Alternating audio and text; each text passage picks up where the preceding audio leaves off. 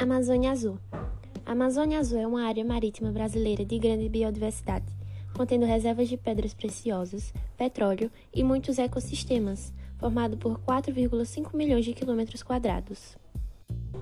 Sua extensão compreende toda a margem da costa marítima brasileira, incluindo tanto as áreas marinhas situadas à cerca da porção continental do Brasil, quanto aquelas localizadas ao redor de ilhas oceânicas e rochedos, como o arquipélago Fernando de Noronha.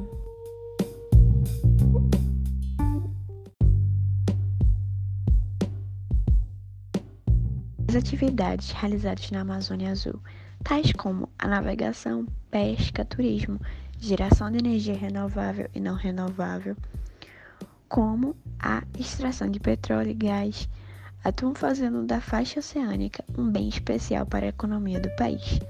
Além disso, ela apresenta um importante papel na geração de empregos. Nele estão as reservas do pré-sal e dela se retira cerca de 85% do petróleo, 75% de gás natural e 45% do pescado produzido no Brasil. Via rotas marítimas são escaladas mais de 95% do comércio exterior brasileiro.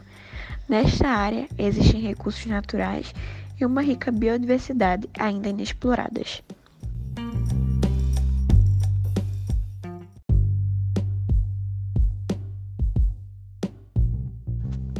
Extensão do nosso litoral torna complicada a manutenção, preservação e a fiscalização da Amazônia Azul.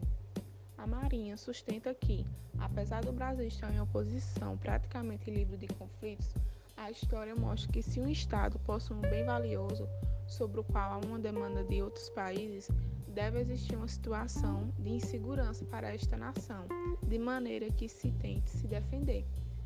Neste sentido, investimentos em defesa do território marítimo brasileiro devem ser feitos, pois é uma área com grande potencial.